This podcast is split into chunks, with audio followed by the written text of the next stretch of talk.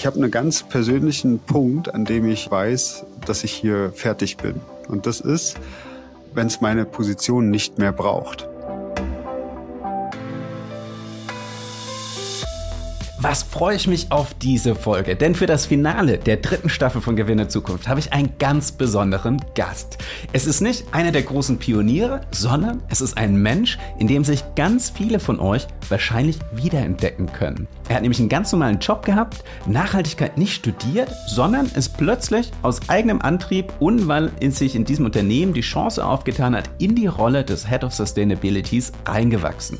Und das nicht nur in irgendeinem Unternehmen, das schon besonders grün war, Nein, sondern in einem Unternehmen, das wortwörtlich Benzin im Blut hat. Eine Spedition, die mit verbrennenden LKWs, Verbrennerautos, durch die Welt fährt und das schon seit 70 Jahren. Das heißt, die sind wirklich stolz auf diese Kultur, wollen aber natürlich Teil der Zukunft werden.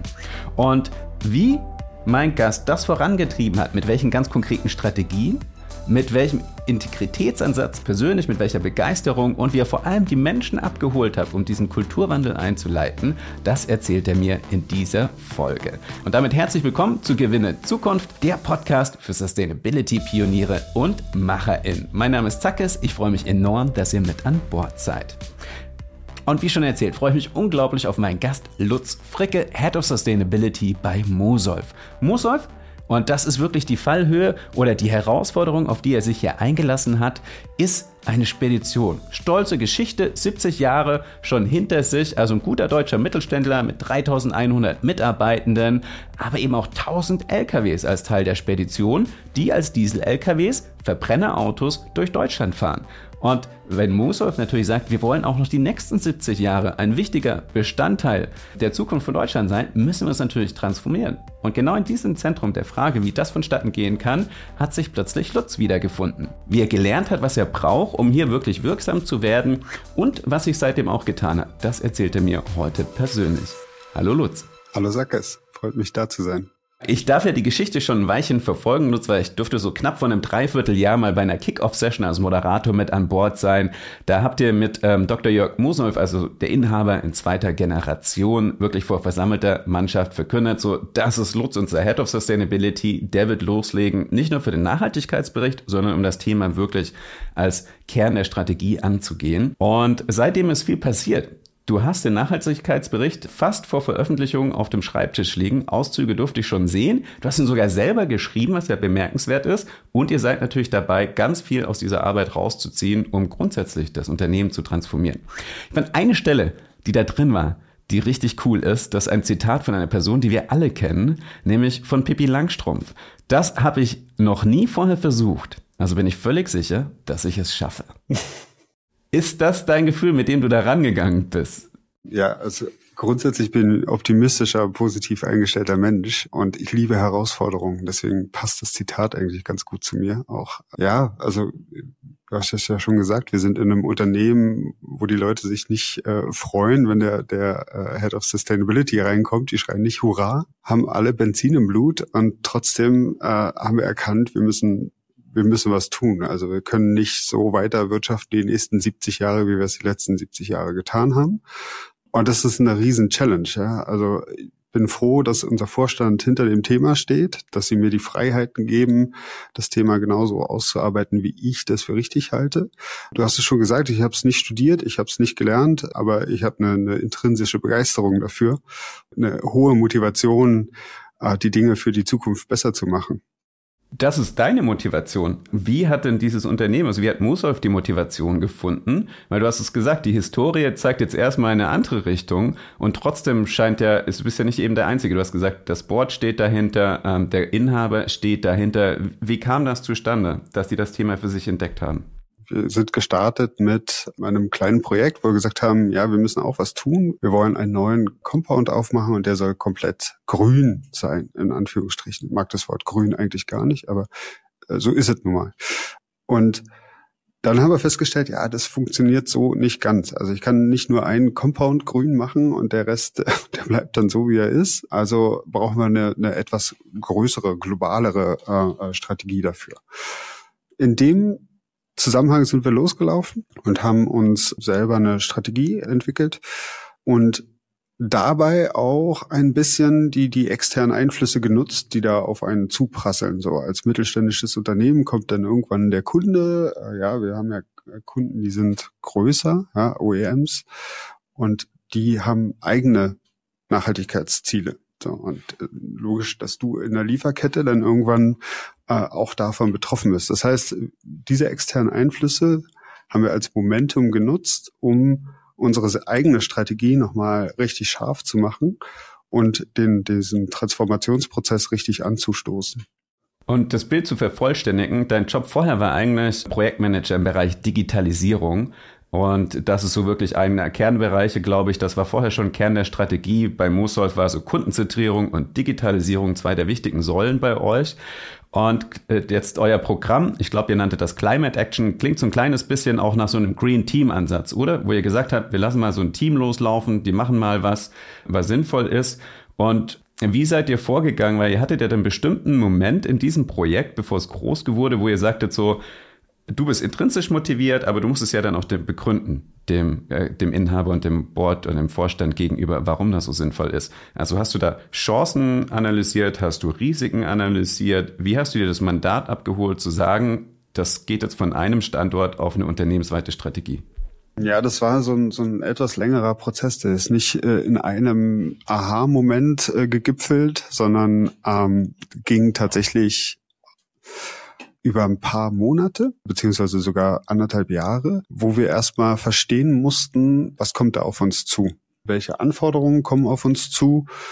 Welche Herausforderungen auch. Ne? Also das eine sind ja, äh, ja, die Kunden wollen Ratings haben, der äh, Gesetzgeber möchte einen Nachhaltigkeitsbericht, der vergleichbar ist dann wollen die Kunden noch CO2-Emissionen bewertet haben und neue Mitarbeitende wollen auch ein bisschen mehr wissen darüber, was macht denn das Unternehmen so im Bereich Nachhaltigkeit. So, das sind alles Herausforderungen, die man irgendwie managen muss. Ne? Und die dann in eine Strategie einfließen müssen. In diesem ganzen Prozess hattest du so einen Hebel für dich entdeckt, wo du gesagt hast, das hat mir wirklich geholfen, um dafür zu sorgen, die anderen Menschen, die entscheidenden Menschen im Unternehmen davon zu überzeugen, dass wir hier wirklich in die Vollen gehen.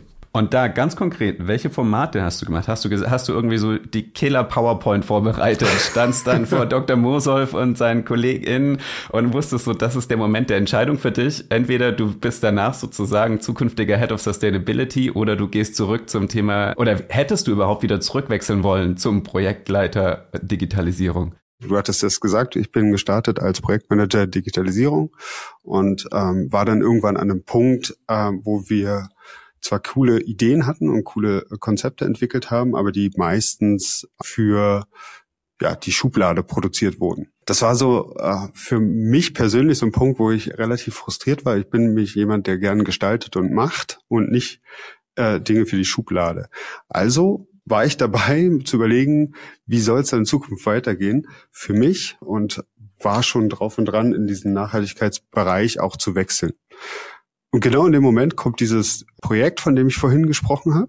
Und nur kurz, um das zu, wenn du sagst, in den Nachhaltigkeitsbereich zu wechseln, also zu irgendeinem Berliner Green Tech Startup oder einem etablierten Nachhaltigkeitsunternehmen, meinst du? Genau, also äh, ich wollte im Prinzip Gutes Wo soll bewirken. verlassen und woanders hingehen. Genau, das genau. war so, so Gutes ein bisschen, bei Guten bewirken. Gutes bei mhm. Guten bewirken.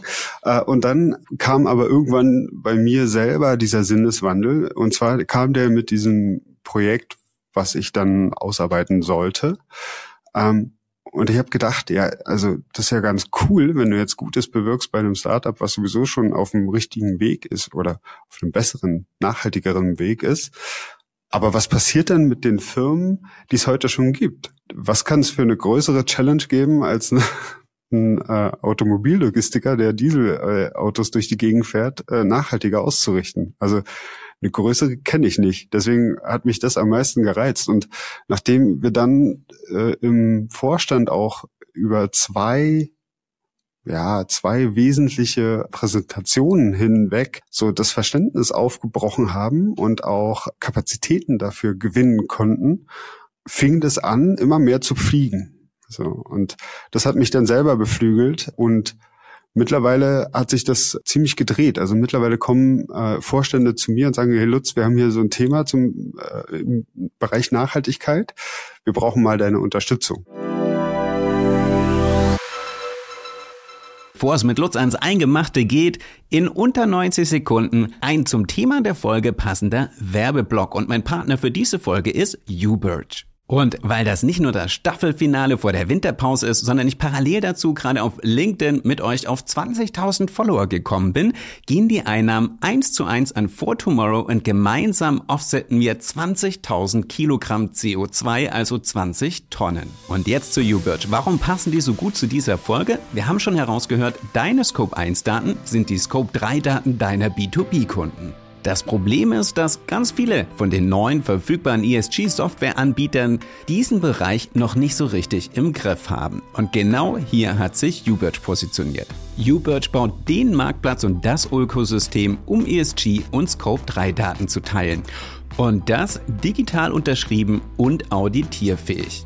Nicht nur sind Realdaten entscheidend, um wirklich Emissionen reduzieren zu können, sondern sie helfen dir auch in Ratings gut dazustehen, in Ausschreibungen vorne mit dabei zu sein und vor allem zu vermeiden, von deinen Kunden einfach geschätzt zu werden. Und jetzt kommt ein absolutes Special. Extra für diese Folge hat YouBirch den toolintern ESG KI-Assistenten freigegeben. Einen der modernsten KI-Assistenten, den ihr da draußen finden werdet, mit einer unglaublichen Anzahl an Emissionsfaktoren gefüttert, mit domainspezifischen Daten und basierend auf OpenAI. Was auch immer euch als Nachhaltigkeitsmanagerin umtreibt, ich bin mir sicher, hier habt ihr den perfekten digitalen Sparingspartner. Geht einfach auf die Seite scope123.com/ki und testet den Assistenten auf Herz und Nieren. Mehr Infos über den Link in den Show Notes oder bei YouBirch CEO Stefan Noller auf LinkedIn. Und damit zurück zu Lutz. Mega cooles Momentum. Und ich werde dich gleich noch eine Frage dazu stellen, aber eine Sache natürlich, ne, wir sagen immer Benzin im Blut und Autos und LKWs da sind ja natürlich trotzdem Menschen, gerade als Mittelständler, denen Nachhaltigkeit am Herzen liegt, die in der Regel auch vor Ort gut in die Gemeinden integriert sind, enge äh, ne, Mitarbeiterloyalität, da bestimmt viel bewegen. Das heißt, du hattest ja wahrscheinlich Punkte und auch Werte, die resoniert haben, auch schon bei Dr. Mosolf und seinen Kollegen. Also ich nehme an, das Thema war den auch vor dir schon auf anderen Ebenen wichtig. Ah ja, Nur absolut. vielleicht noch nicht in der Ge Geschäftsrelevanz bewusst. Absolut. Oder? Also Menschen wollen ja äh, nicht mit Absicht äh, die Umwelt zerstören oder oder schlecht zu anderen Menschen sein, äh, was ja auch Nachhaltigkeit umfasst. Das fühlt sich ja auch nicht gut an, wenn man weiß, dass das eigene Verhalten schädlich ist für andere. So und das ist, das ist dann natürlich auch ein ganz wichtiges Gefühl, was man auch nutzen kann. Ne? Also weil da stellt man auf einmal fest, man ist gar nicht so alleine, wie man denkt, weil da sind ganz, ganz viele andere äh, im Unternehmen, die sagen, hey, endlich machen wir was, endlich äh, bewegt sich was, ich unterstütze dich dabei, was brauchst du von mir, kann ich dir helfen. Und das sind so, so Momente, wenn, wenn Menschen im Unternehmen auf uns zukommen und das gut finden, die natürlich beflügeln. Ne? Also die ah, ich beschreibe das oft als Achterbahn, wenn ich, äh, wenn ich über meinen Beruf spreche, was es auch ist, weil einerseits ist man natürlich eigentlich, um ehrlich zu sein, jetzt ist gerade COP28, ist man immer noch zu langsam in vielen Dingen und man sollte eigentlich schon viel schneller, viel weiter sein. Aber letztlich sind Menschen in ihrem Tun und Handeln immer in ihrer Komfortzone gefangen, so ein Stück weit. Also man will Dinge besser machen, aber ist auch ein Stück weit gefangen in der eigenen Komfortzone und kommt da nicht so richtig raus und will zwar, aber weiß nicht so richtig wie. Und das ist so das Momentum, was man selber nutzen kann, wo man selber hingehen kann und sagen, komm, ich nehme dich an die Hand und wir gehen ein Stück weit. Wir gehen ein Stück aus deiner Komfortzone raus und gucken mal, wie sich's anfühlt. Wie hast du das in der Praxis wirklich umgesetzt? Dieses Momentum dann eben von der Vorstand des Feuer und Flamme dafür, gibt dir das Mandat, du darfst losrennen und damit man das Bild vor Ort hat. Ihr habt, glaube ich, äh, korrigier mich, 50 oder 60 Standorte in Deutschland? Ungefähr 50. Ja. 50. Und das heißt, da sind ja ganz viele Menschen, die sind sehr weit weg von euch, verteilt auf ganz viele Standorte. Und das ist ja auch physisch gar nicht so einfach, quasi diesen Geist da überspringen zu lassen. Und vor allem, wenn man so einen eigenen Standort betreibt, auch als Standortleitender, dann hat man ja auch so ein bisschen sein kleines Reich geschaffen und es ist ganz bequem und dann kommt plötzlich jemand aus der Zentrale, quatscht einem rein. Also mit welchen ganz konkreten Mechanismen oder Methoden hast du es geschafft, dann dieses Momentum in die Breite zu tragen. Eins muss ich kurz richtigstellen. Wir sind noch nicht fertig. Ne? Also da sind auch noch ganz viele mhm. Menschen, die quasi ihrem Alltag immer noch genauso nachgehen wie vor fünf Jahren. Aber wir, wir haben es geschafft, dass wir zumindest erstmal Gehör bekommen haben und die Gruppe an Unterstützern Stück für Stück wächst. Wie haben wir das gemacht? Du hattest es vorhin erwähnt. Ähm, du warst äh, ein kleiner Teil dieser Reise und zwar ganz am Anfang haben wir unseren Führungskräften und Standortverantwortlichen in, einem, in einer Infoveranstaltung erklärt, wo wollen wir hin? Ja, was, was haben wir vor? Und an welchen Stellen brauchen wir sie? Das haben wir, das haben wir ja zusammen mit dem Dr. Mosolf gemacht und danach äh, sind wir losgegangen und haben jeden einzelnen Standort besucht. Wer war am Anfang der Reise mit dabei? Am Anfang der Reise war mein Data Manager, der für das Thema Messen verantwortlich ist, dabei, weil das äh, natürlich der erste wichtige Schritt ist, erstmal Transparenz reinzubringen in die Dinge, wo man heute überhaupt steht. Und nur wenn wir das haben, können wir natürlich alle anderen Schritte mhm. auch folgen lassen. Das heißt, du bist wirklich auf eine Roadtrip gegangen, persönlich zu jedem einzelnen dieser 50 Standorte gefahren. Warum? Na, ist ganz einfach. Du hast ja gerade gesagt, wir haben eine Zentrale und ganz viele Standorte. Das ist, gibt ganz viele Unternehmen, die so organisiert sind. Und dann hast du in solchen Unternehmen immer wieder das gleiche äh, Phänomen. Die Leute reden immer über die, die in der Zentrale oder die am Standort. So. Und dieses, äh, dieses Denken, das mag ich nicht und das ist auch nicht hilfreich, wenn man äh, Transformation betreiben will. Also ist es wichtig, die Menschen hinter der E-Mail-Adresse kennenzulernen. So, das heißt, und das schaffe ich nur, wenn ich hinfahre, mir die Gegebenheiten vor Ort angucke, persönlich mit den Menschen kommuniziere und spreche und einmal in dem äh, Heizungskeller ge gestanden habe und gesehen habe, wie groß ist diese Ölheizung und wie sehr stinkt es hier nach Öl. Also das heißt, das sind ja wirklich zwei verschiedenen Ebenen. Das eine ist so Lutz, der ja, das muss man dazu sagen, wahrscheinlich noch recht neu im Unternehmen ist, den man nicht kennt. Auch du bist ja auch, wenn man dich sieht, ne, du bist, du hast so ein bisschen eine Eigenmarke, so Schiebermütze, Berliner Style. Das heißt, da ist wahrscheinlich die Frage auch so, was ist das denn für ein Typ, der ist neu hier und plötzlich will er mir reinquatschen. Und ähm, Daten sammeln hat ja auch ein bisschen immer was von Controlling, ist auch vielleicht unangenehm. Das heißt, es ging wahrscheinlich so um diesen menschlichen Rapport vor Ort persönlich ins Gespräch zu kommen Vertrauen zu schaffen. Das ist die eine Ebene, die ich herausgehört habe. Und die andere, die ganz relevant ist, für deine Nachhaltigkeitsdaten, wie hoch ist euer Dieselverbrauch, euer Wasserverbrauch, was macht eure Heizung, der Stromverbrauch, musst du wirklich wortwörtlich in den Keller und wahrscheinlich sogar oder irgendwo aus Schränken Papierrechnungen von den Stadtwerken rausziehen, oder? Ja, das war so ein anderes Learning, was wir, was wir hatten auf dieser Reise. Also das eine war das Zwischenmenschliche. Wir haben im Gespräch feststellen müssen, zuhören ist noch viel wichtiger als reden. So.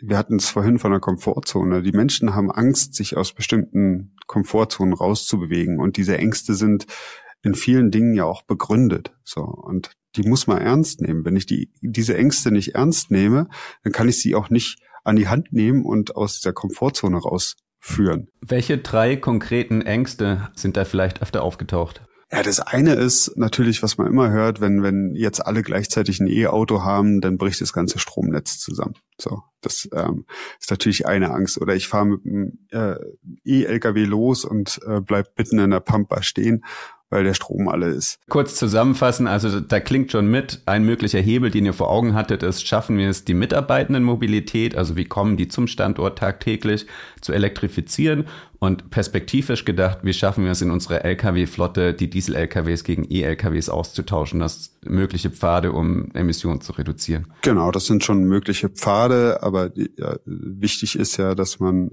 diese Pfade nicht, nicht zu engstirnig sieht, weil wenn ich alles auf eine Karte setze, kann ich auch ganz schnell verlieren wichtig ist, dass man sich hier an, an vielen Stellen anfängt zu bewegen. So und äh, wenn die Leute Angst vor bestimmten Themen haben, dann müssen wir überlegen, wie, wie können wir das adressieren. Ja? Also wir haben viele Standorte und jetzt kann man sagen, ja, dann lass uns doch dieses Netzwerk, was wir haben, auch nutzen und eigene äh, Ladesäuleninfrastruktur aufbauen. Wenn es äh, vielleicht an öffentlichen Punkten noch nicht so schnell vorangehen kann, wie wie wir das brauchen, dann lass uns doch mit den Punkten anfangen, die wir selber beeinflussen können. So kannst du Stück für Stück die Menschen auch äh, ein bisschen diese Angst nehmen. Wir fangen an erstmal, wir haben dieses Jahr 2023 die ersten fünf E-LKWs angeschafft, um wirklich einen großflächigen Test zu machen. Und dieser Test, der ist enorm wichtig, auch um das Thema Ängste zu adressieren. Wir haben festgestellt, nee, der E-LKW bleibt nicht stehen, sondern der fährt eigentlich hm. wie am Schnürchen. Wir haben festgestellt, dass die Fahrer immer mehr Bock haben, in diesen E-LKW einzusteigen, weil es ein ganz geiles Gefühl ist. Einfach super leise in der Fahrerkabine und super angenehm zu fahren. Und mittlerweile gibt's Challenges, wie man am, am wenigsten äh, Energie verbraucht auf den gleichen Strecken. Das sind so, so Dinge, die helfen, diese Ängste, die man hat, auch zu überwinden und festzustellen, nee, auf der anderen Seite ist das Gras auch grün und irgendwie gibt's auch schöne Dinge daran. Der Bogen ist wirklich, glaube ich, relevant. Von Lutz und der Vorstand in der Zentrale in Süddeutschland lassen sich was einfallen und dann tatsächlich der Fahrer, die Fahrerin irgendwo auf der Autobahn stundenlang im LKW ist abgeholt und on board und alle Menschen. Ich glaube, dann hast du wirklich die Klammer geschaffen, um auch die Menschen dazwischen abzuholen. Absolut. Aber das ist noch nicht abgeschlossen. Also wir sind, wir sind mhm. da noch mittendrin. Wir haben verschiedene Dinge angestoßen, aber es ist, ist, wie gesagt, es ist ein Transformationsprozess und nicht ein Projekt, was in drei Monaten abschließt. Okay, also wir sind da drauf gekommen, weil du gemeint hast, das Wichtige ist wirklich zuzuhören die Ängste wahrzunehmen, ernst zu nehmen und sich dann was einfallen zu lassen, um diese Ängste zu adressieren und mit realen Erfahrungen auszuräumen und nicht nur mit PowerPoint-Slides. Mhm. Ähm, was vielleicht auch wichtig ist, dass das man als interner Sustainability Manager wahrscheinlich viel einfacher machen kann, effektiver machen kann, als wenn man jetzt sagt, man hat sich hier für eine externe Beratung reingeholt, die reinläuft, schöne Präsentationen hält und dann wieder weg ist. Ähm, also auch das, war das vielleicht entscheidend, wirklich zu sagen, das gehen wir intern an? Ja, ich bin sowieso ein Freund davon, äh, äh Dinge immer selber zu machen. Du hattest vorhin gesagt, ich habe den Nachhaltigkeitsbericht selber geschrieben. Ja klar, den hätte ich auch rausgeben können. Das hätte mir äh, Agentur wahrscheinlich 500 Mal besser äh, marketingtechnisch geschrieben. Aber wenn du Dinge selber machst und äh, dabei erfährst, was ist eigentlich gut daran und was ist nicht gut daran, dann kannst du darauf reagieren. Also ich kann hm. jetzt sagen, ja, ich weiß, wie viel Arbeit in so einem Nachhaltigkeitsbericht steckt. Ich weiß, wie viel Dinge ich jetzt wahrscheinlich auch jetzt schon wieder anders gemacht hätte, als ich es jetzt gemacht habe. Und das ist ein Lernprozess, den, den kriegst du mit externen schlechter hin, als wenn du ihn äh, selber gehst. Nicht immer hat man die Möglichkeit als Unternehmen, das äh, immer alles selber zu machen. Aber wenn man die Möglichkeit hat, dann äh, selber laufen, selber Fehler machen, selber hinfallen und wieder aufstehen, ist sehr viel hilfreicher, als äh, kurz einen externen reinzuholen, der einem alles vorkaut auf einer PowerPoint. Also der Bericht kommt raus, ich durfte Auszüge lesen, es fällt sofort auf, dass das wirklich ein Duktus ist, wo das persönlich wirklich mit Herzblut und sehr authentisch geschrieben scheint. Und ich finde, das hat mich in den Auszügen, die ich lesen durfte, direkt abgeholt und hat ihm auch nochmal deutlich mehr Glaubwürdigkeit verliehen. Also ähm, an der Stelle Hut ab. Wir waren stehen geblieben bei dem Thema. Ein ganz wichtiger Teil des Roadtrips zu jedem einzelnen dieser Standorte war, die Menschen persönlich abzuholen, Ängste abzubauen. Das andere war, du hast gesagt, du hattest den Data Manager im Schlepptau. Mhm. Also musstet ihr wirklich in den Keller rein und ähm, wirklich, also weil das heißt ja immer so toll und dann holen wir uns ein Startup und alle, die gerade ESG-Software pitchen, sagen und ey, was ihr nicht habt, macht unsere KI. Mhm. Ja, genau. Also wie war da der Realitätscheck? Weil Data Manager klingt da eher so auch nach, hey, ich habe Bock, das mit einer Software zu lösen. Ja, wir haben beides. Also ne, wir haben äh, einen Softwareanbieter gesucht, der uns unterstützen kann äh, in der CO2-Bilanzierung und später auch in der Berichterstattung.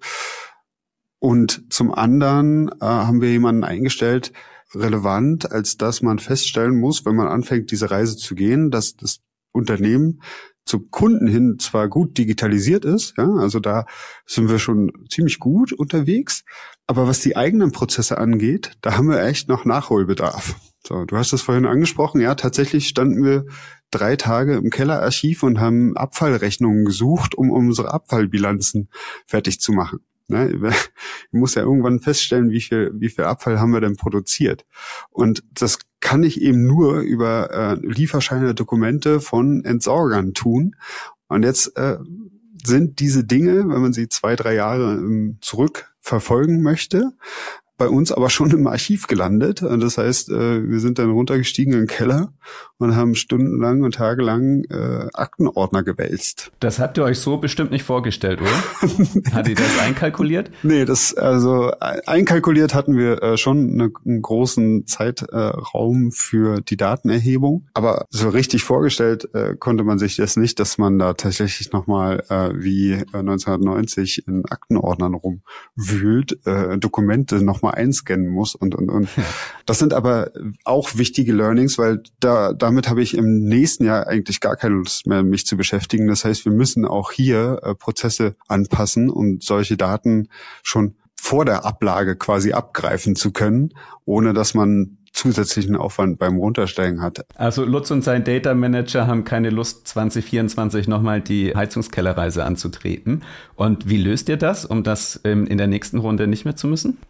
Wir lösen das, indem wir jetzt gerade ein Projekt lanciert haben, was sich äh, dem Thema nicht finanzielle Kennzahlen widmet, und zwar der automatischen Generierung dieser Kennzahlen, weil unser Ziel ist nicht, die die geilsten Zahlen überhaupt zu generieren, äh, sondern unser Ziel ist, äh, unser Unternehmen nachhaltig zu transformieren. Das heißt, wenn ich Zeit in Dinge stecke, um sie überhaupt erstmal transparent zu machen, dann habe ich noch nichts verbessert. Und mein Ziel ist, Dinge zu verbessern und nicht supergeil zu messen. Das heißt, das Messen ist nur ein Mittel zum Zweck. Genauso wie der Bericht schreiben nur ein Mittel zum Zweck ist. Also mein Ziel ist, wir wollen ein nachhaltiger Logistiker werden und nicht die schönsten Berichte und die die geilsten Kennzahlen haben. Deswegen müssen wir dort in diese Dinge mehr Effizienz reinbringen und das ist genau diese Dinge stoßen wir jetzt gerade an. Was bedeutet das praktisch? Heißt das, du musst wirklich dafür sorgen, dass du vor Ort in jedem Standort dann Mitarbeitende hast, die für dich die Rolle übernehmen? Oder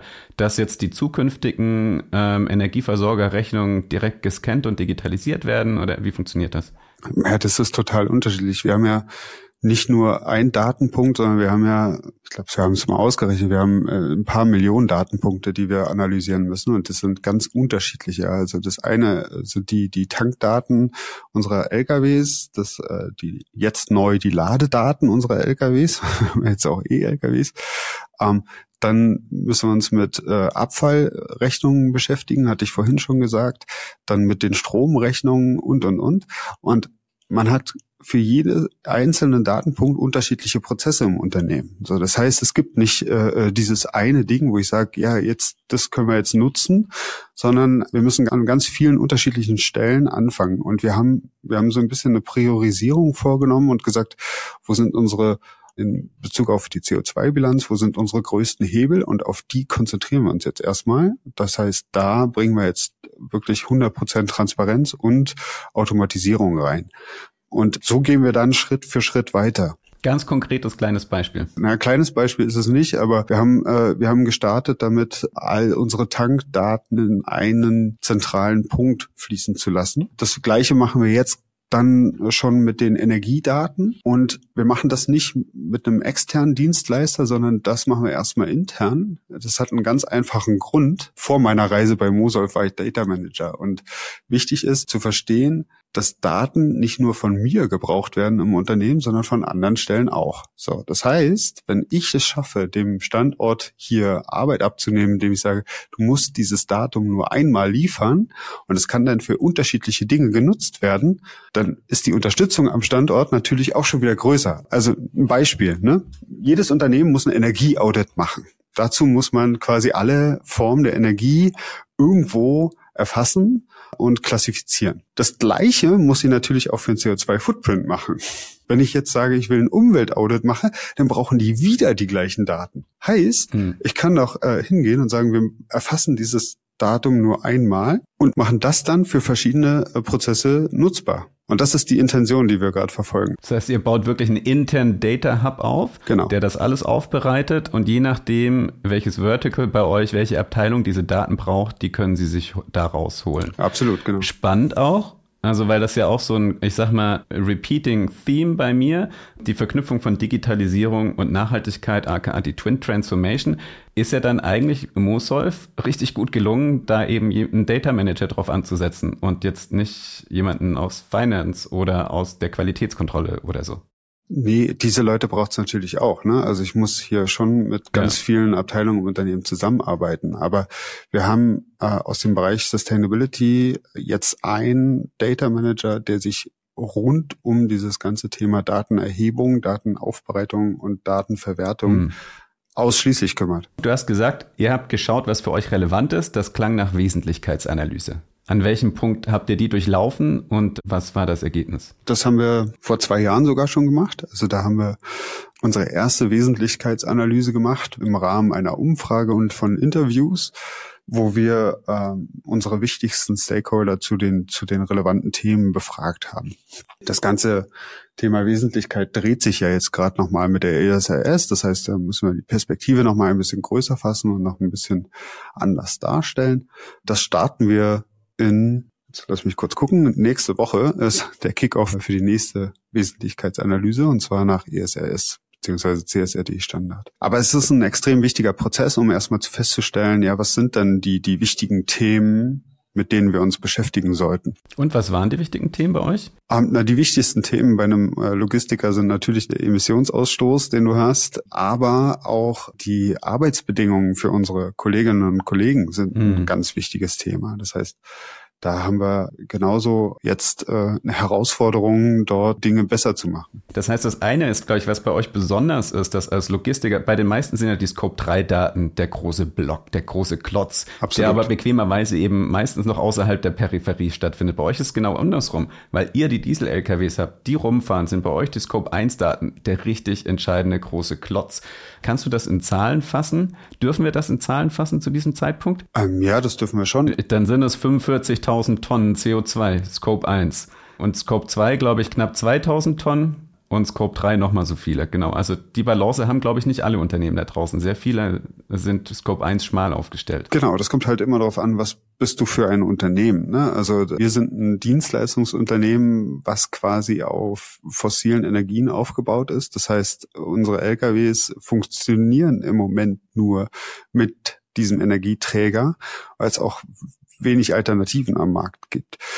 Und wenn du so ein Unternehmen bist, was ähm, wenig, ja, wenig Ressourcen benötigt, aber die natürlich sehr, sehr emissionsreich sind, dann äh, ist klar, dass deine Scope 1 Emissionen mhm. irgendwann riesig sind und der Rest äh, hinten ein bisschen abfällt. Das, äh, das ändert sich natürlich, bist du ein produzierendes Gewerbe oder bist du ein, ein Internet-Startup-Bude, dann hast du nämlich ganz andere äh, Verteilung. Das zweite wichtige Bild ist, ihr seid Logistiker, das heißt, ihr habt Menschen, die auf der Autobahn im LKW sitzen und das ist durchaus ein Arbeitsbereich, der sehr prekär sein kann, wie wir jetzt in den letzten Wochen hier im Herbst 2023 gesehen haben mit den Streiks der polnischen LKW-Fahrer, glaube ich, die ja wirklich wochenlang auf einem Parkplatz ausgeharrt sind, um bei ihren Unternehmen für bessere Bedingungen zu kämpfen. Und ich glaube, ihr habt festangestellte Fahrer mit guten Verträgen, aber das heißt, die sind natürlich im Wettbewerb mit den anderen. Das heißt, es ist für euch ja preislich ein knallharter Wettbewerb, gute Bedingungen und zu bieten und gleichzeitig noch wettbewerbsfähig zu sein, oder? Absolut. Das ist, äh, das ist eine riesen Challenge bei einem äh, Logistikunternehmen und zwar bei jedem Logistikunternehmen. So, also ein Kunde will für einen Transport in der Regel nicht so viel bezahlen. Das heißt, da ist ein knallharter Wettbewerb da, äh, was preislich angeht. Und dann hast du auf der anderen Seite Menschen, die diesen Job für dich tun und die möchtest du natürlich entsprechend entlohnen eigentlich. Ne? Und in diesem Spannungsfeld bewegt man sich und muss sich überlegen, äh, gibt es denn abseits der Bezahlung Dinge, die wir besser machen können? Und du hast es schon angesprochen, ja, also wenn ein Fahrer äh, abends keinen Schlafplatz findet, dann ist es ein Riesenproblem. So und auch da musst du überlegen, kann man das Netzwerk, was wir haben, für solche Dinge nutzen? Kann man dort äh, vielleicht Unterkünfte bereitstellen mit einem gewissen Standard, so dass sich ein Fahrer da auch wohlfühlen kann? All das sind, sind Dinge, die man tun kann und die auch zum Thema Nachhaltigkeit gehören. Also es ist, wir reden über, viel über CO2-Emissionen, aber es gehört genauso das Wohlbefinden der Mitarbeitenden zu. Und da ist es mir immer ganz wichtig, wenn der, die Kollegin oder der Kollege am Montag früh gern auf Arbeit kommt, dann habe ich meinen Job richtig gemacht.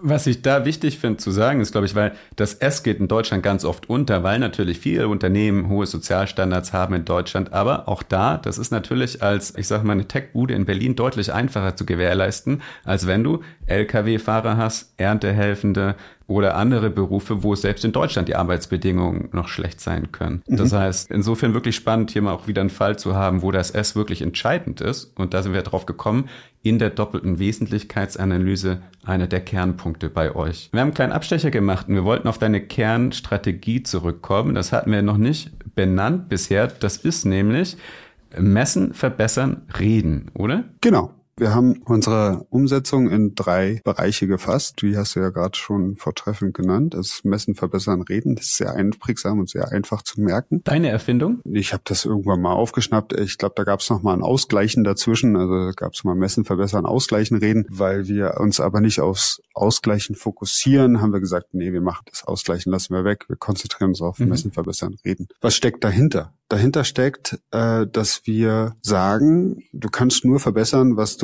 auch gemessen hast. Über all das, was du tust, also alle Erkenntnisse, die du beim Messen gewinnst und all die Dinge, die du vielleicht schon verbessert hast, die musst du natürlich Stück für Stück kommunizieren. Wenn wir jetzt anfangen, uns Ziele zu stecken, dann müssen die Ziele ja irgendwo bekannt sein. Das heißt, das Thema Reden bekommt äh, Stück für Stück eine wichtigere Bedeutung. Und deswegen ist dieses, diese Umsetzung der Strategie, die wir haben, diese Nachhaltigkeitsstrategie mit äh, Messen, Verbessern, Reden, für mich ganz, ganz wichtig, in den nächsten Jahren Stück für Stück immer mehr als Loop ins Leben zu, zu rufen. Genau. Das erste, was wir gemacht haben, ist also, wir haben diese Strategie auch in Personen umgesetzt und ein Data Manager eingestellt, der das äh, Thema Messen verantwortet. Im zweiten Schritt haben wir jetzt vor zwei Monaten einen Projektmanager eingestellt, für das Thema Verbessern. Mit dem werden wir im nächsten Jahr dann Schritt für Schritt Projekte entwickeln. Werden äh, Pilotprojekte umsetzen, aber vor allem als Beratung im Unternehmen tätig werden. Warum als Beratung? Als Beratung ist ganz wichtig, wenn man äh, sieht, wie viele Projekte und Investitionen in so einem Unternehmen gestartet werden oder geplant werden, dann ist das immer so ein Punkt, wo man sagen kann, kann man das auch nachhaltiger ausrichten. Und dafür brauchen wir Expertise und dafür brauchen wir jemanden, der auch Zeit hat, ähm, sich mit Alternativen zu beschäftigen. Und das soll im Part verbessern geschehen. Und dann werden wir im nächsten Jahr noch eine Stelle aufbauen für das Thema Reden. Werden wir Kommunikationsmanagerin einstellen, die sich ausschließlich darum kümmern wird, die Dinge, die wir tun, zu kommunizieren. Also einen Bericht schreiben. Nach außen so als schönes Marketing oder? Nee, kein schönes Marketing, sondern Transformation hat ganz viel mit Kommunikation zu tun. Das heißt, wenn ich möchte, dass die Leute uns unterstützen, dann muss ich ganz viel auf ganz vielen unterschiedlichen Ebenen mit denen sprechen. Und das wird das Thema Kommunikation dann sein im nächsten Jahr. So ist der Loop und der soll in den nächsten Jahren immer stärker ausgebaut werden. Und ich habe keine Lust, äh, drei Data Manager zu haben und einen Projektmanager fürs Verbessern, sondern es muss umgedreht sein. Deswegen müssen wir unsere Datenprozesse jetzt richtig gut machen. Richtig spannend. Das heißt, du hast drei Personen dahinter, die das Thema intern vorantreiben. Auch richtig cool herauszuhören, dass, gesagt, dass du gesagt hast, wir müssen, wenn neue Projekte entstehen, von vornherein die Nachhaltigkeitsfragen schon als Teil der Projekte mitdenken. Ich glaube, es ist ja mittlerweile auch so, dass eben Nachhaltigkeit eine der drei tragenden Säulen von eurer Unternehmensstrategie ist. Nachhaltigkeit, Digitalisierung, Kundenzentrierung. Genau. Und du hast nicht nur die drei Leute bei dir, du hast ja gesagt, die ganze Organisation muss mitgenommen werden. Also lastet die Verantwortung dieser Nachhaltigkeitstransformation jetzt auf den Schultern von dir und deinen drei Mitstreitenden? Oder habt ihr das auch noch an anderen Orten aufgehängt? Hast über dir zum Beispiel jetzt einen im Vorstand, der das Thema als Hut auf hat oder breiter aufgestellt? Wir äh, sind im Moment noch in der Situation, wo viel auf, auf unseren Schultern lastet, aber wir schon einiges auch dezentralisiert haben. Ne? Also zum Beispiel Lieferkettengesetz, was ja umgesetzt werden muss, das äh, erfolgt gerade bei uns in der Zentral im Zentraleinkauf oder eine, eine Personalstrategie, wo wir spezielle äh, ja, S-Thematiken äh, adressieren. Die sind im Personal aufgehangen. Nur kurz, damit wir nicht durcheinander kommen. S wie ESG, nicht S wie Kantine. Das heißt, die Themen, die du vorhin hattest, genau. zum Beispiel Unterkünfte für ähm, Lkw-Fahrer, das wäre jetzt bei HR aufgehangen. Lieferketten-Thematik wäre beim Einkauf, hast du gesagt? Genau. Okay. So, also letztlich funktioniert nachhaltige Transformation ja nicht, wenn äh, nur weil wir einen Nachhaltigkeitsbericht haben und Nachhaltigkeitsmanager haben, äh, sind wir noch nicht nachhaltiger. Äh, das heißt, äh, hier muss sich an ganz vielen Stellen ganz viel bewegen. So, wir müssen Dinge äh, nachhaltiger einkaufen. Wir müssen gucken, dass wir ähm, noch mehr äh, für unsere Mitarbeitenden tun. Wir müssen gucken, dass wir unsere CO2-Emissionen senken und, und, und.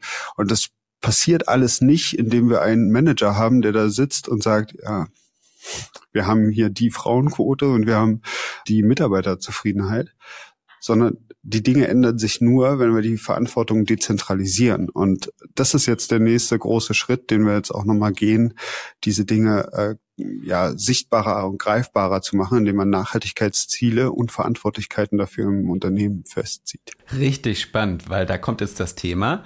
Also A, richtig wertvoll, das als Querschnittsthema wirklich überall zu verankern und ja auch lobenswert zu sagen, nicht, diesen Claim besetzt jetzt ein Ressort bei euch und baut sich da quasi ein zukunftsrelevantes Thema aus. In politischen Gründen reißt quasi so dieses Territorium an sich, sondern auch erstmal Hut ab, dass ihr das schafft, ja wirklich breit aufzuteilen. Und weil kann ja durchaus mal politisch werden. Ja, ja, absolut. Ich stöße auch nicht überall auf Begeisterung, aber wichtig ist, dass man als Unternehmen anfängt, diese Dinge ja ganzheitlicher anzugehen und auch äh, zu verstehen, dass das äh, sich nur dezentral drehen kann und nicht zentral funktioniert.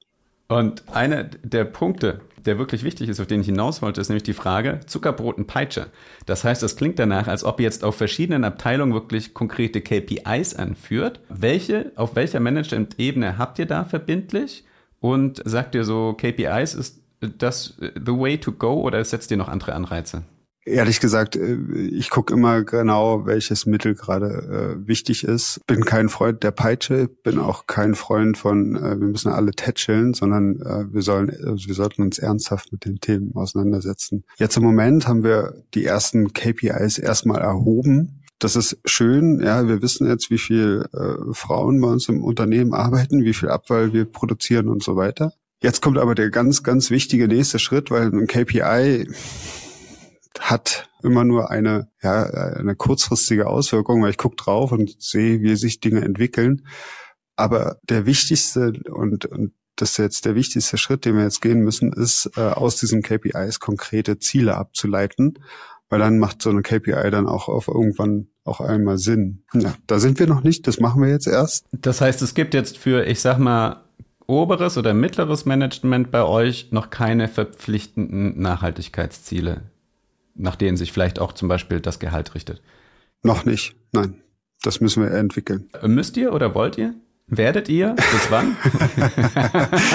das ist super viele Fragen auf einmal, ja. Also, also ich will, dass wir das entwickeln und wir sind jetzt mittlerweile auch dabei, dass der Vorstand das äh, mitträgt und unterstützt. Und jetzt geht es darum, wie kommt man in so einen Zieldefinitionsprozess eigentlich rein? So, und da, da müssen wir jetzt alle zusammen erstmal lernen. Jetzt wird es ein Workshop geben mit allen Verantwortlichen im Unternehmen, also Vorstand und alle Verantwortlichen, äh, wo wir gemeinsam diese KPIs und Strategien, die es schon gibt im Unternehmen, dass man sich die anschaut und gemeinsam Ziele entwickelt, zu denen sich alle dann auch committen das ist für mich das A und O. Wenn ich, äh, wenn ich jetzt sagen würde, ich gebe der Organisation dieses Ziel vor, dann habe ich immer ganz viel zu kämpfen, dass die Leute dieses Ziel mittragen. Wenn wir aber gemeinsam ein Ziel entwickelt haben, dann ist die Motivation, das umzusetzen, viel höher.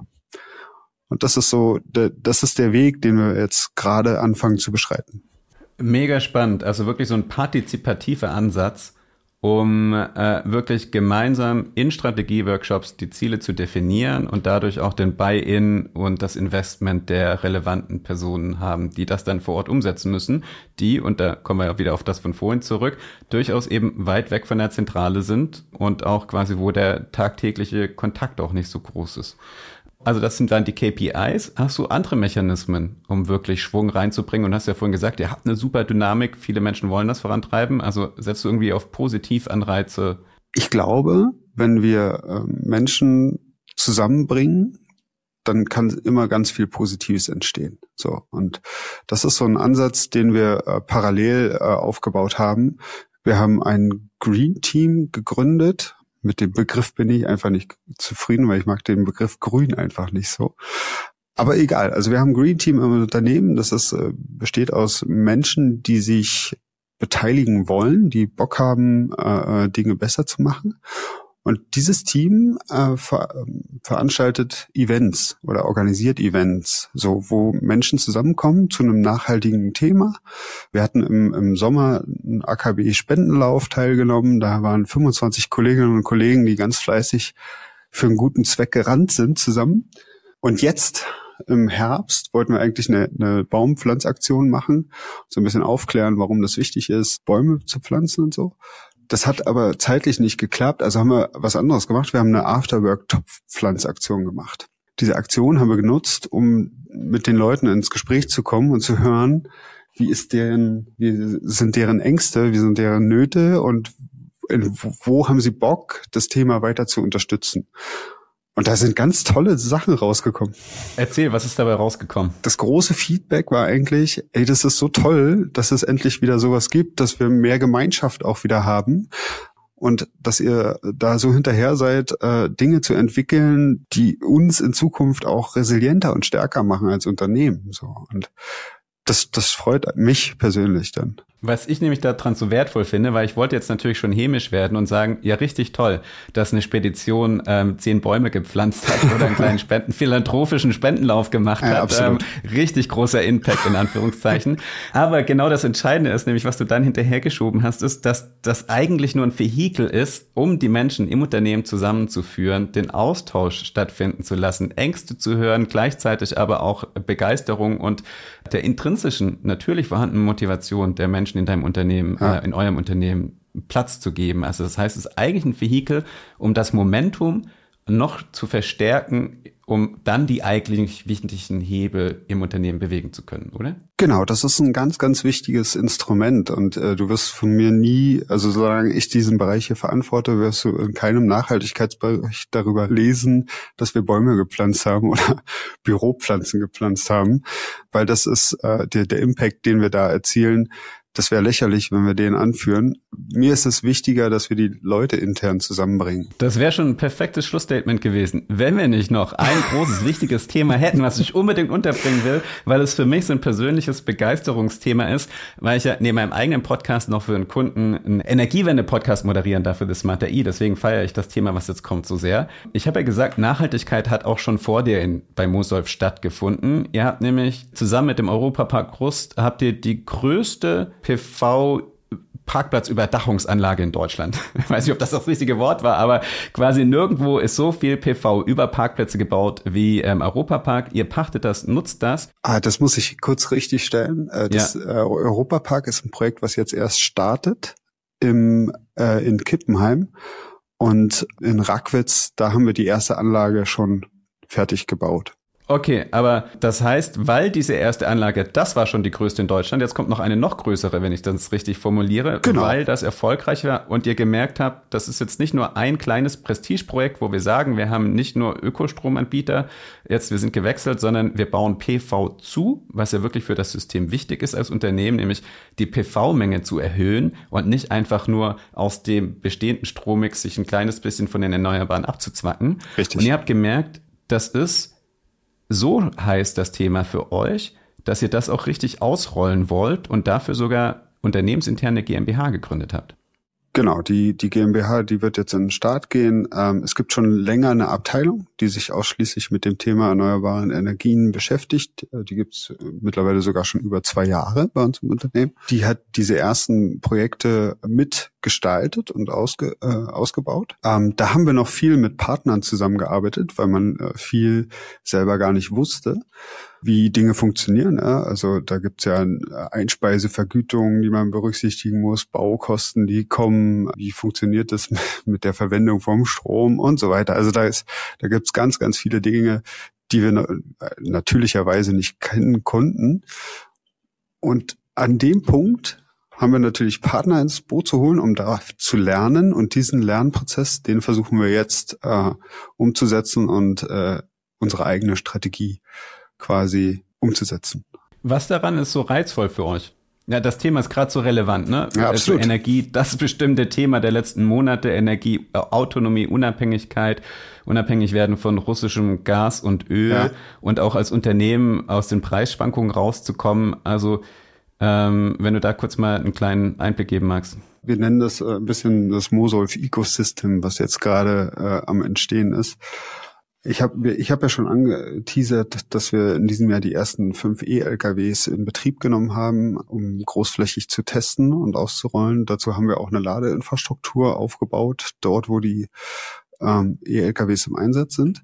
Und die absolute Luxussituation, die jetzt entstehen kann, ist, wenn ich diesen Strom, den die E-LKWs benötigen, wenn ich den selber produzieren kann. Weil dann bin ich auf einmal in einer Situation, in der wir noch nie waren in unserer Geschichte. Wir können nämlich die eigene Energie, die wir für unser Geschäft brauchen, selber erzeugen.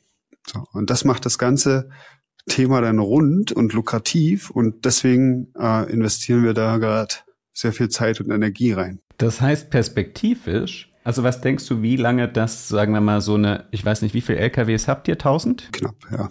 1000 LKWs, was übrigens auch schon zeigt, wie viel von euren 3100 Mitarbeitenden LKW-Fahrende sind. Also das ist ne, nochmal ja. den Bogen zurück, warum das Thema S wie sozial bei euch so relevant ist. Absolut. Das ist ein Drittel eurer Mitarbeitenden äh, sind Lkw-Fahrende und das heißt eben in einem Job, der bei anderen Arbeitgebern durchaus prekär ausgelegt sein kann. Nochmal zurück zu dem Bogen. Ähm, also 1000 LKWs, fünf davon im Testbetrieb. Also habt ihr so eine Timeline, wo ihr sagt, in 10, in 20 Jahren sind wir, wenn es äh, sich bewährt, zu einer E-Flotte gewechselt? Weil das Entscheidende ist ja, das ist der Chunk von euren Emissionen, haben wir gehört, diese 45.000 Tonnen in Scope 1, das ist der Hebel, oder? Absolut. Also wenn du sagst, wir haben jetzt von äh, 1000 LKWs fünf umgestellt, dann ist das im Moment noch ein Fliegenschiss. Und es gibt eigentlich nur verschiedene Szenarien, die wir, die wir natürlich auch an, an Verfügbarkeiten und Gegebenheiten festmachen müssen. So, also was, was gibt der Markt im Moment her? Im Moment äh, gibt es für unseren Anwendungsfall keinen Hersteller, der E-LKWs anbietet. Das heißt, wir mussten losgehen und das Ding äh, mit einem Startup aus der Schweiz selber bauen.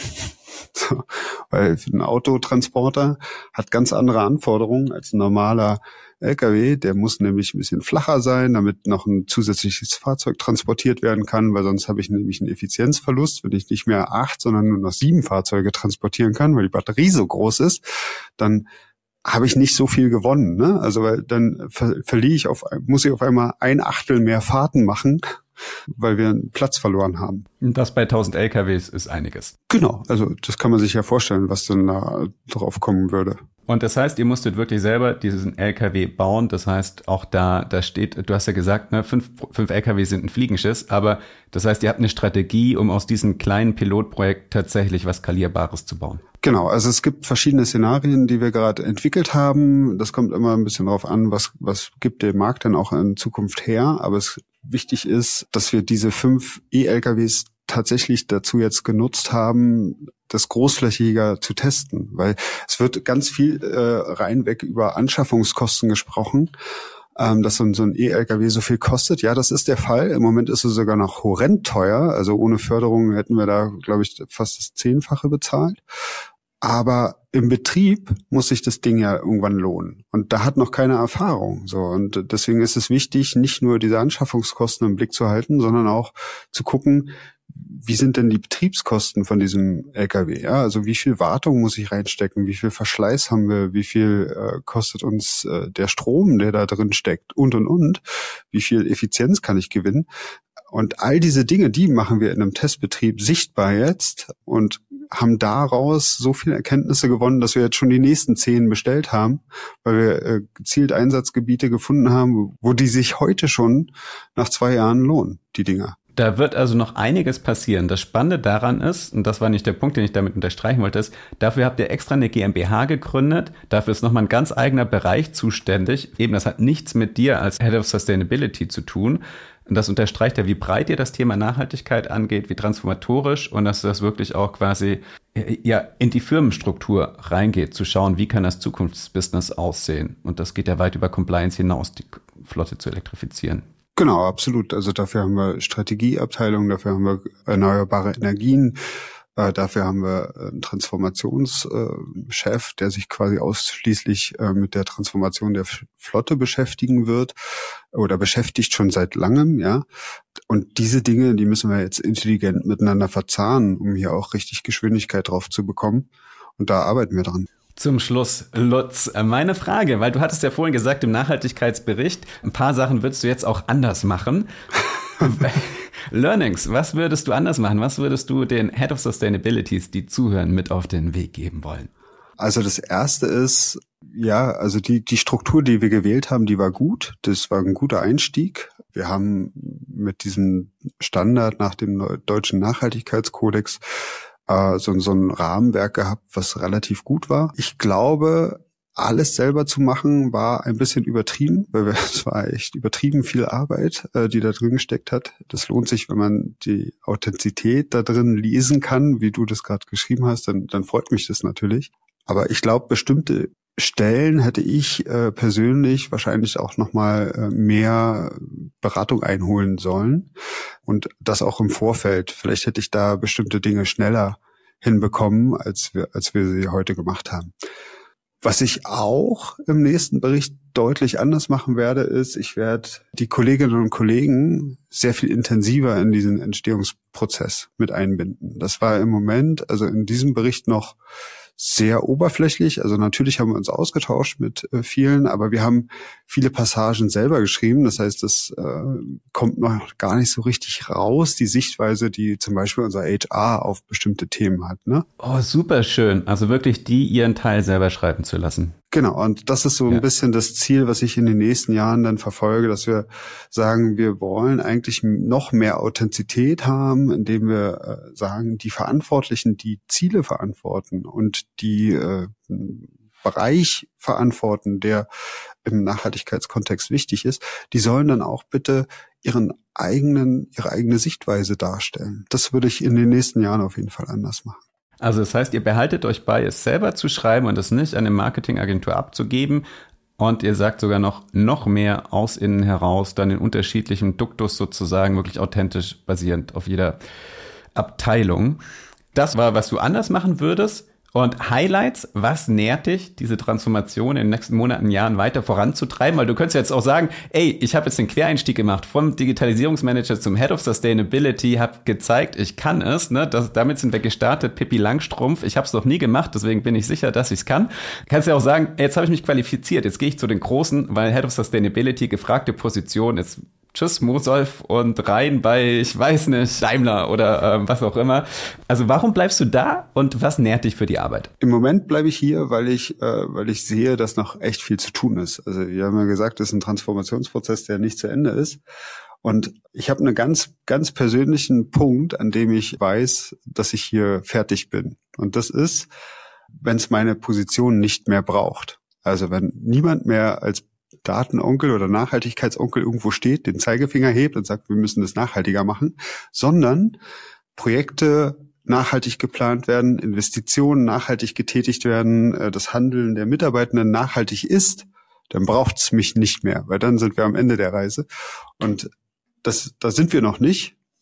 Und deswegen habe ich noch viel zu tun hier. Und was nährt dich auf diesem Weg? Meine Highlights. Also A, dass ich immer mehr diesen Rückhalt im Vorstand spüre. Das, das nährt mich natürlich, dass wir immer mehr positives Feedback bekommen äh, von unseren Kolleginnen und Kollegen. Das ist ein, ein sehr krasser Treiber, ehrlich gesagt, Motivator. Und dann, dass wir auch tatsächlich erste Dinge jetzt erreicht haben. Also wir haben eine CO2-Bilanz, die es so noch nie gab. Wir haben einen Nachhaltigkeitsbericht fertiggestellt, den es so noch nie gab, die in sich nicht, äh, nicht zeigen, dass wir komplett nachhaltig sind, sondern die äh, zeigen, wir haben die Reise jetzt begonnen, ernst genommen und nutzen diese Mittel jetzt, um diesen nachhaltigen Transformationsprozess auch richtig umzusetzen.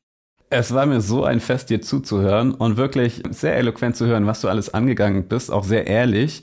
Ich kann wirklich allen nur empfehlen, sobald dieser Bericht geprüft und freigegeben ist, ich glaube vom DNK gerade, ne? Genau dann kann man ihn natürlich lesen. Das heißt, die Leute, die es interessieren, einfach an sustainability.mosolf.de schreiben, sich ja, bei genau. dir melden. Schreibt mich auf LinkedIn an oder über sustainability.mosolf. Lutz Fricke auch auf LinkedIn adden, weil das ist ein Gedanke, den ich in 2024 angehen will, ist um den Podcast herum noch eine Community aufzubauen für Menschen, wie Lutz für Menschen wie euch, die ihr zuhört, damit ihr euch als Peers austauschen könnt und wirklich gemeinsam aus eurer Erfahrung die teilen könnt und ähm, dadurch auch gegenseitig stärkt und schneller vorankommt, weil es macht ja keinen Sinn, dass jeder das Rad von vorne erfindet.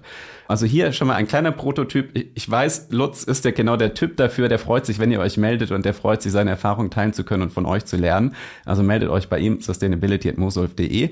Was für eine Freude. Danke dir, Lutz. Ja, es hat mir mega Spaß gemacht. War ein tolles Gespräch. Danke, Sackes.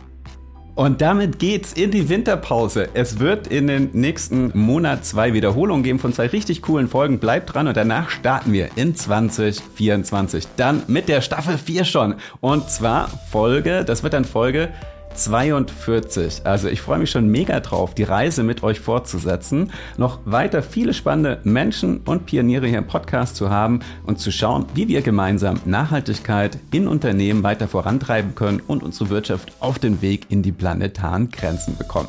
Bis dahin, edit mich auf LinkedIn. Ich freue mich ungemein, mit euch die Diskussion dort weiterzuführen. Zackes Brustig, den Link gibt's in den Show Notes. Und wenn ihr mir noch einen Riesengefallen tun wollt, als kleines Weihnachtsgeschenk, hinterlasst eine Bewertung in eurer Podcast-App, bei Spotify einfach 5 Sterne, bei Apple könnt ihr auch 5 Sterne klicken und unter diesen 5 Sternen versteckt sich noch ein kleines Bewerten, dann könnt ihr zwei Sätze schreiben und das hilft mir ungemein für das Ranking von Gewinne Zukunft in der Podcast-App von Apple, um dann mit dem Thema Nachhaltigkeit noch sichtbarer zu werden. Danke euch und bis zur nächsten Folge.